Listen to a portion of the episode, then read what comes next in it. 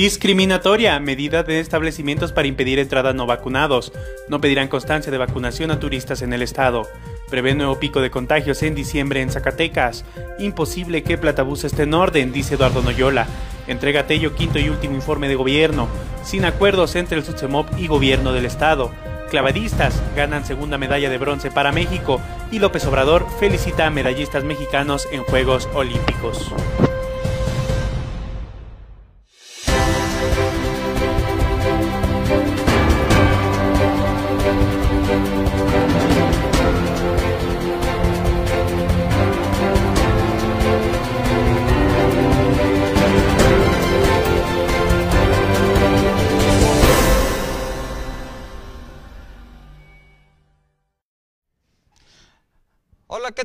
Buenas tardes, bienvenidos a Informativo Pórtico. Aquí tenemos toda la información, las historias más importantes de este día. Se ha generado una gran polémica por aquella exhortación que hicieron, ese llamado que hizo el sector privado para pedir una constancia de vacunación a todos aquellos que quieran entrar a restaurantes, bares o negocios. Pero para la Comisión Estatal de Derechos Humanos, este acto sería discriminatorio.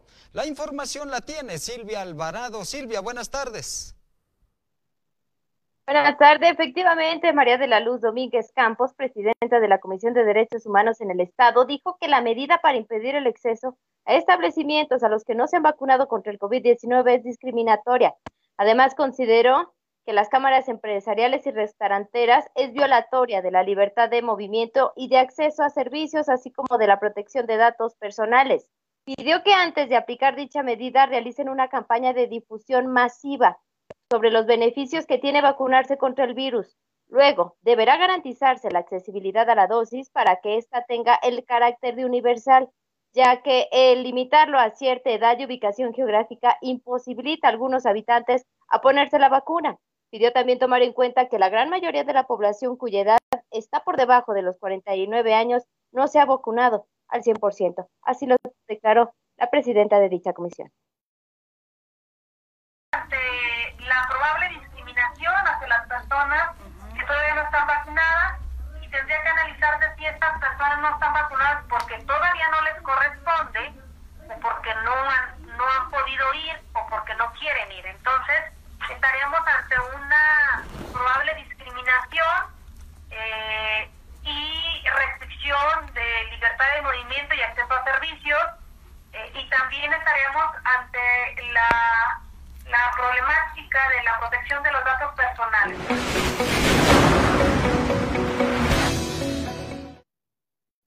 Reconoció que dicha aplicación impuesta por el sector empresarial tiene como objetivo que la gente se vacune contra el COVID-19. El chiste es que se concientice y se contribuya con el cuidado de la salud, dijo la presidenta de la comisión. Domínguez Campos refirió que hasta el momento no se han recibido alguna queja relacionada con el tema del virus, ya sea por la negativa de algún servicio médico o alguna agresión hacia el personal de salud o persona enferma de COVID-19. Vaya polémica, vaya polémica y controversia, controversia que se ha armado, Silvia. Gracias, regreso contigo en un momento más. Mientras tanto, voy a continuar con este tema porque para algunos empresarios, sobre todo de la Asociación de Hoteles y Moteles de Zacatecas, a los turistas no se les va a pedir una constancia de vacunación. Esta información la tiene Jesús de Ávila. Jesús, buenas tardes. Muy buenas tardes, Juan. Y como lo comentas luego de publicar este comunicado donde se exhorta a la población a vacunarse contra la COVID-19, prohibiendo incluso la entrada a establecimientos aquellos que no lo hagan, la Asociación de Hoteles y Moteles aseguró que esta medida va enfocada a la población local y no a los turistas que en su mayoría ya están vacunados, según lo dijo el presidente de esta asociación, Raúl Muñoz del Cojo. Declaró en exclusiva para nuestro portal que este documento fue firmado por este gremio en solidaridad con aquellos empresarios que se han visto más afectados con la negativa de vacunación en el Estado, además del incremento de contagios en personas jóvenes menores de 40 años. Escuchemos lo que dijo Raúl Muñoz. Va a ser eh, particular de, eso va a ser decisión particular de cada hotel. Te repito, creo yo que en los hoteles tenemos menos problema. El problema que se está dando ahorita es con la gente joven que sale a divertirse y tristemente esta gente joven en gran mayoría son habitantes del estado de Zacatecas, no es turismo, es a lo que me refiero. Este, en los hoteles, como te decía anteriormente, creemos nosotros que la gente que tome la decisión de venir a Zacatecas a viajar en, en medio de una situación complicada de COVID es gente que sabe que se va a tener que eh, hacer eh, de la idea de, de, que va a tener que cumplir con ciertos protocolos y ciertas cosas para, para poder estar aquí en Zacatecas y casi te puedo asegurar que el, en gran porcentaje de nuestros turistas vienen ya vacunados.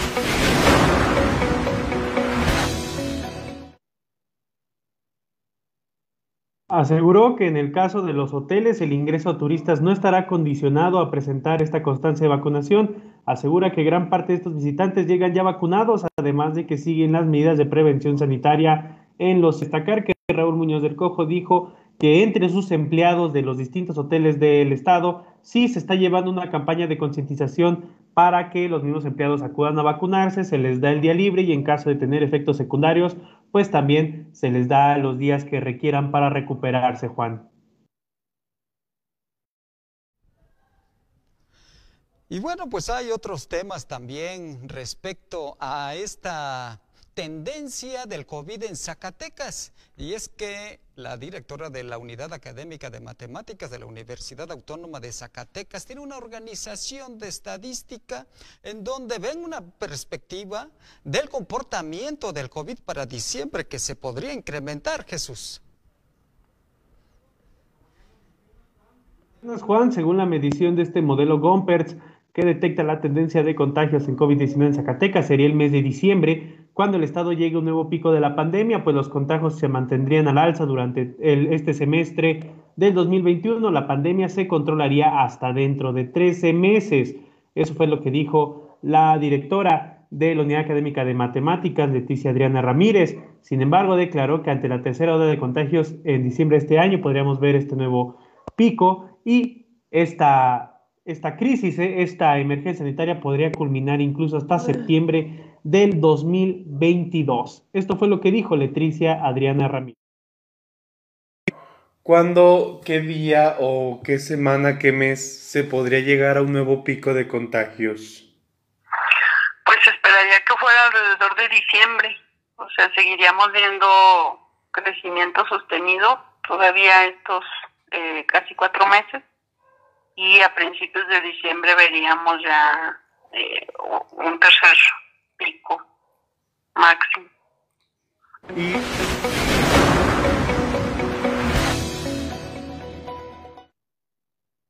Si bien se esperaba un máximo aproximado de 33 mil contagios con datos antes de mayo del 2021, ahora con las nuevas mediciones se espera que la cifra de infecciones supere los 50 mil, un 70% más de lo que se pronosticaba en la medición del primer trimestre del año, Juan.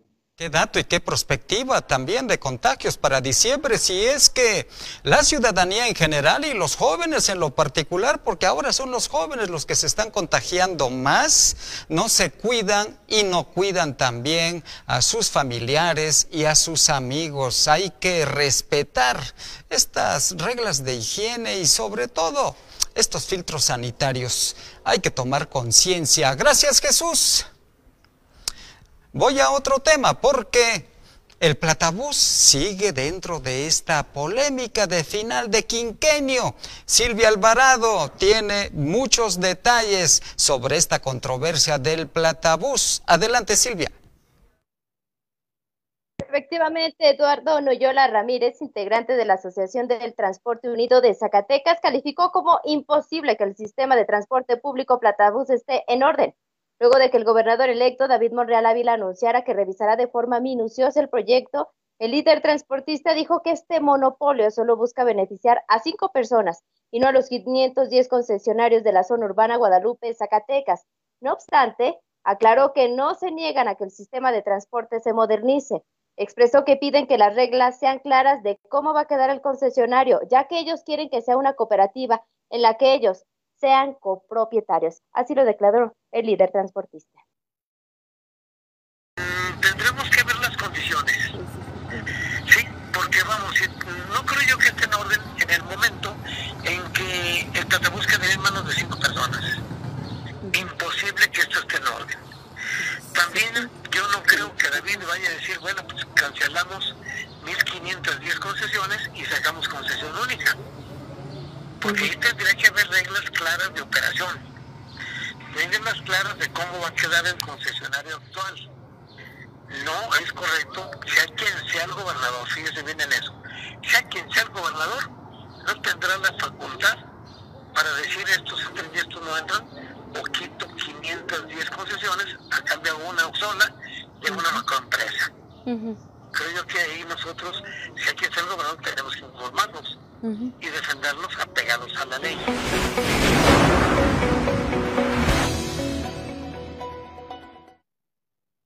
Loyola Ramírez advirtió que no quieren una concesión única y Monreal Ávila no tiene la facultad para decir de quiénes sí entran y quiénes no. Evidenció que hay transportistas que tienen 15 años sin trabajar sus unidades y otros tienen hasta 14 unidades y camiones en su poder. Al conflicto se suma el que los camiones no logran un cupo del 30% de pasaje y tampoco les alcanzan las ganancias para darle mantenimiento a las unidades. Pues en parte tiene razón. El gobernador electo no tiene en este momento ninguna facultad para modificar. Pero, sin embargo, ¿por qué todos estos cuestionamientos? Habría que esperar hasta tener toda la información para tomar una decisión. Gracias, Silvia. Voy a otro tema a propósito del el informe del gobernador. Está en medio de una fuerte controversia si va o no va. Mientras tanto, hoy envió este quinto informe, el documento, a la 63 legislatura y Jesús de Ávila tiene esta información. Te comento rápidamente, Juan, el gobernador Alejandro Tello entregó por escrito su quinto y último informe de actividades en la sede del Poder Legislativo Estatal en representación del mandatario Eric Fabián Muñoz Román, el titular de la Secretaría General de Gobierno, entregó a representantes de la 63 legislatura el documento que da cuenta de las acciones realizadas entre el 2020 y el 2021. Eh, Eric Muñoz dijo que este quinto informe se da cuenta puntual de los avances y logros que el gobierno actual ha alcanzado en el periodo 2021 con absoluta transparencia y en marco de un ejercicio de rendición de cuentas de cara a las y los zacatecanos. El documento fue dirigido al diputado Francisco Javier Calzada Vázquez, presidente de la Comisión Permanente, y recibido por los representantes de la Comisión de Régimen Interno y Concertación Política, así como de la Secretaría General del Poder Legislativo. Ahora corresponde analizar a las y los integrantes de la legislatura del Estado para posteriormente llamar a comparecer a las y los funcionarios del gobierno de Zacatecas cuando la ley lo permita, debido a que el actual veda electoral pues se tenía planeado que se diera este informe del gobernador actualmente y ahora, ahora lo hará hasta después del primero de agosto, después de esta consulta ciudadana del próximo domingo, Juan pues solamente se envió. Gracias Jesús, muy al pendiente de qué es lo que sucede en la 63 legislatura.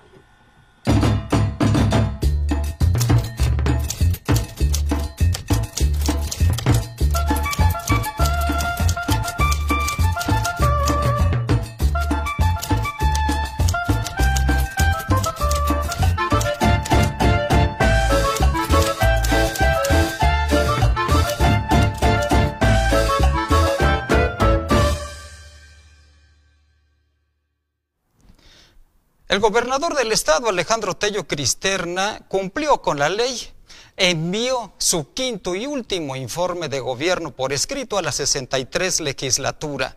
Sí cumplió con la ley, pero se rompió una tradición en la que el gobernador en turno lee o envía un mensaje al pueblo y gobierno de Zacatecas. Y es que son varios los motivos que rodean a este hecho. Por un lado, hay que recordar que el entonces gobernador Miguel Alonso Reyes modificó la legislación para que el gobernador ya no estuviera obligado a rendir cuentas con su informe a la legislatura. Esto es, que compareciera prácticamente ante los diputados. Y es que Miguel Alonso no se quiso desgastar ante los cuestionamientos de los representantes populares. Así que se fue por la fácil, modifica la ley, envía el, informe al Congreso y después envía un mensaje en otro recinto, en otro escenario en donde cientos de invitados especiales le aplaudirían al entonces gobernador. Hoy el escenario es distinto. Se cumple con la ley, pero se rompe con esta tradición republicana. Y es que hay tres escenarios que es importante entender y ubicar. Por un lado, 34 dependencias del gobierno estatal están tomadas. ¿Y sabe usted quién está bloqueando los accesos? Los empleados del propio gobernador, los burócratas. Son los que impiden este paso porque están demandando un bono quinquenal y también un porcentaje retroactivo a su salario. Por otro lado, también tenemos el escenario de la veda por este consulta popular que el próximo domingo ya veremos quién va a emitir su voto. Pero la veda impide que haya un acto gubernamental de esta naturaleza. El otro escenario es la gran inseguridad que tenemos. Y estos escenarios pueden generar una crisis administrativa o una crisis político también porque al final de sexenio hay una gran inestabilidad y lo que está de fondo, según lo que estamos viendo, son los desacuerdos entre el gobernador en turno, el gobernador en funciones y el gobernador electo. No se ve que haya esa comunicación y ese respeto a los acuerdos, porque se toma decisión en un día y después se cambia de opinión. Eso es lo que está pasando en Zacatecas.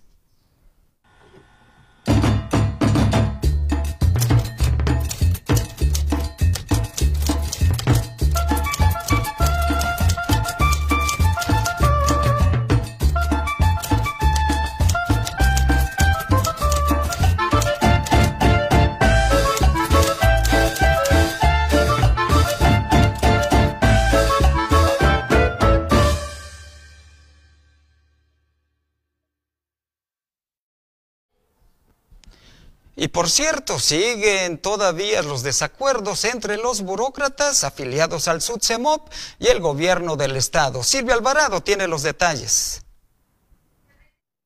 Efectivamente, ante la falta de un acuerdo entre agremiados del SUTSEMOP y gobierno del Estado por el pago del retroactivo y el bono de fin de sexenio, Ciudad Administrativa seguirá cerrada.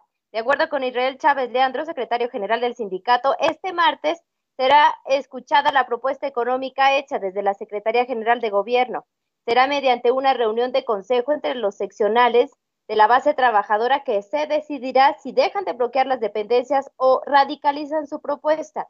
Refirió que la propuesta hecha por gobierno del Estado es del 2% al sueldo y, y compensación con retroactivo a dos meses y no de enero a la fecha, como ellos lo han determinado. Además, se les dijo que el aumento al bono de despensa es de 150 pesos, mismos que el SUTSEMO pide que tengan un retroactivo de siete meses. Aseguró que dichos aumentos planteados por gobierno del Estado no les ayudan a recuperarse de las pérdidas económicas ocasionadas por COVID-19. Así lo declaró el líder sindical.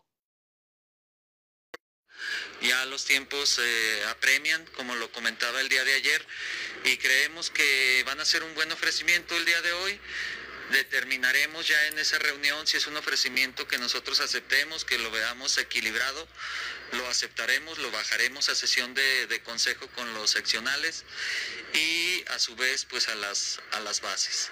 Si no se da pues ese, ese equilibrio, esa armonía o armonización dentro de las prestaciones y las exigencias que hacemos, pues tendremos que radicalizar un poco la manifestación.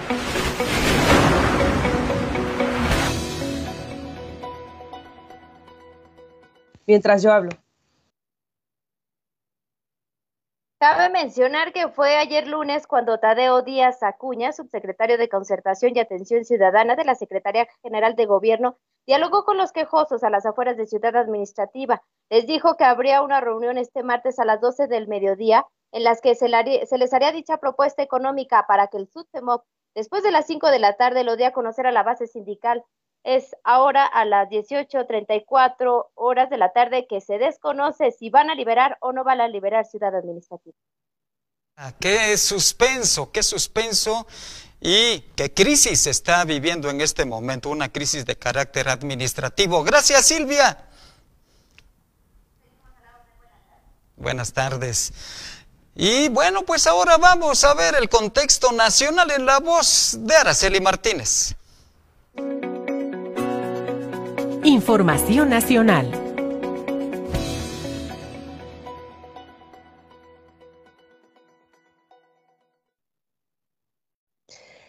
Muy buenas tardes amigos de Pórtico MX. Hoy, esta mañana, México amaneció con, unas, con buenas noticias y es que las clavadistas mexicanas Gabriela Agúndez y Alejandra Orozco subieron al podio olímpico con su participación en salto sincronizado y dieron a México la medalla de bronce, la segunda que logra en Tokio 2020 solo por detrás de las superpotencias China y Estados Unidos. Las chinas se impusieron con 364-78 puntos y por delante de los 310.80 de las estadounidenses Jessica Parato y Ney. China tiene un récord de imbatibilidad en la prueba que se introdujo en 2000, mientras que la medalla de Estados Unidos fue la primera que ganan. Las mexicanas, por su parte, lograron 299.70 de calificación. Iniciaron en el séptimo lugar, tras el salto remontaron al quinto, luego al cuarto y finalmente con un salto doble y medio atrás con giro, mereció su mejor nota el, con 71.04 y así lograron entrar al podio. Orozco y Agúndez aseguraron la presencia de México en el podio de clavados por cuarta vez de forma interrumpida desde Pekín 2008. Para Orozco es la segunda medalla olímpica tras la de plata que obtuvo en esta misma disciplina, pero con Paola Espinosa. Y bueno, hay que recordar que la primera medalla para México fue la que obtuvo el equipo mixto de tiro con arco. Los mexicanos Alejandra Valencia y Luis Álvarez ganaron también un bronce y con esto pues ya suman dos medallas para México en estos Juegos Olímpicos. Y quien no dejó pasar esta oportunidad para mandar un mensaje de felicitación fue el presidente Andrés Manuel López Obrador. Durante la mañanera felicitó a los deportistas mexicanos que han ganado medallas en los Juegos Olímpicos de Tokio 20. Desde Palacio Nacional, López Obrador reconoció primero a los arqueros mexicanos y luego también a las clavadistas. Esto fue lo que dijo. Alejandra Valencia Trujillo, a Luis Álvarez Murillo, eh, que triunfaron hace unos días, obtuvieron medalla de oro, perdón, de bronce para México.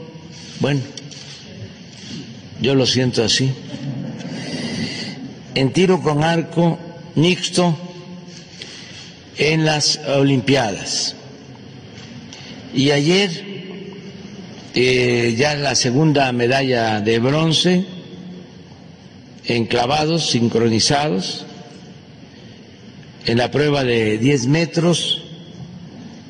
Esta medalla eh, obtuvieron Alejandra Orozco Loza y Gabriela Agúndez García.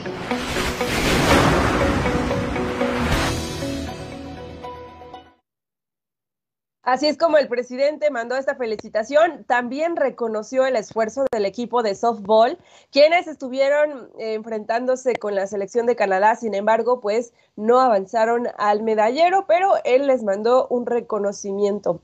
Hay más información eh, en estos Juegos Olímpicos a nivel internacional. Quiero comentarles que hoy ha sido nota esta este retiro de la superestrella estadounidense de la gimnasia, Simone Biles, quien pues explicó esta retirada del concurso por equipos femeninos de los Juegos Olímpicos debido a su salud mental, a su intención de cuidar su salud mental. Y ella pues se retiró, abandonó a sus compañeras del team de Estados Unidos luego de su participación en el aparato de la barra de equilibrio, donde estuvo por debajo de sus estándares habituales. Ella dice que va a cuidar su salud mental, una decisión que ha sido aplaudida por este día por varios usuarios en las redes sociales. Juan, ¿cómo ves esta información? Oye, qué importante es cuidar la salud mental y sobre todo esta gran presión a la que están estos atletas de alto rendimiento, no solamente por sus países, sino por el mundo entero. Araceli. Así es, ella lo decía, sentía el peso o más bien toda la carga encima de, la responsabilidad de traer medallas a su país y pues ha sido una decisión aplaudida porque muy pocos atletas, muy pocas personas eh, se toman ese tiempo de, reconocer que están pasando por un trance o por alguna situación de su salud mental y prefieren cuidarla. Ella ha sido aplaudida este día por eso. Les pasan a la historia. Sí, es una gran, gran atleta norteamericana. Y a cuidarse esa gripa, Araceli. Buenas tardes, Araceli Martínez, con toda la información nacional. Muchas gracias a todos quienes están conectados en este momento.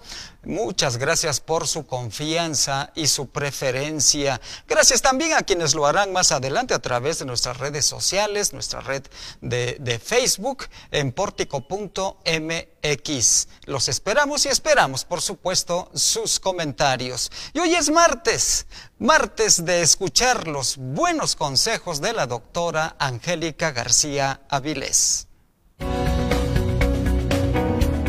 La voz de los especialistas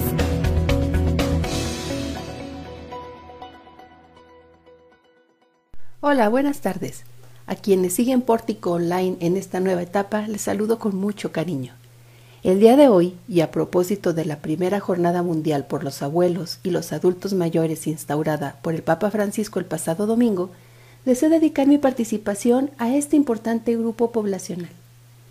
En México, de acuerdo con la última encuesta especial de INEGI, en nuestro país residen 15 millones de personas de 60 años o más, de las cuales casi 2 millones viven solas, y de ellas solo el 41.4% son económicamente activos y el 69% presentan algún tipo de discapacidad.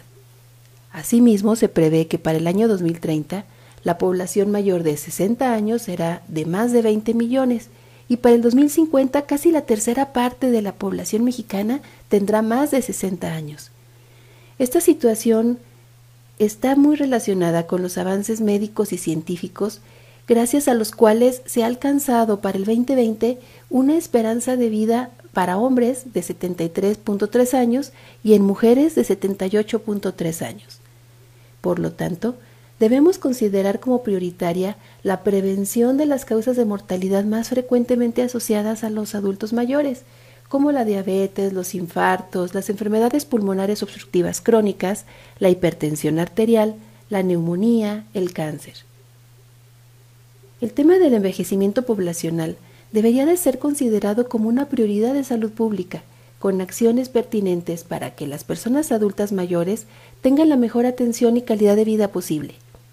Se requiere de una serie de medidas de prevención y concientización de la población, la creación de hospitales geriátricos y de estancias de día que promuevan un trato digno y humano, que cuenten con la infraestructura necesaria y una atención multidisciplinaria así como sucede con los hospitales pediátricos, por ejemplo. Voy a concluir citando al Papa Francisco en su reflexión hacia los adultos mayores y que dice así, los abuelos y los mayores no son sobras de la vida, no son desechos que se deban tirar. Ellos son esos valiosos pedazos de pan que han quedado sobre la mesa de nuestra vida, que todavía pueden nutrirnos con una fragancia que hemos perdido, la fragancia de la memoria. No perdamos la memoria de la que son portadores los mayores, porque somos hijos de esa historia, y sin raíces nos marchitaremos. Gracias por escucharme y adelante con esta gran actividad que tenemos delante hacia nuestros adultos mayores. Hasta luego.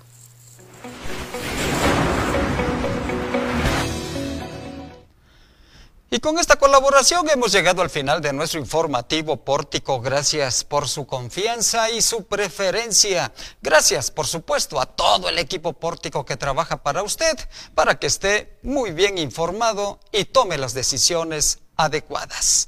Soy Juan Gómez. Hasta mañana.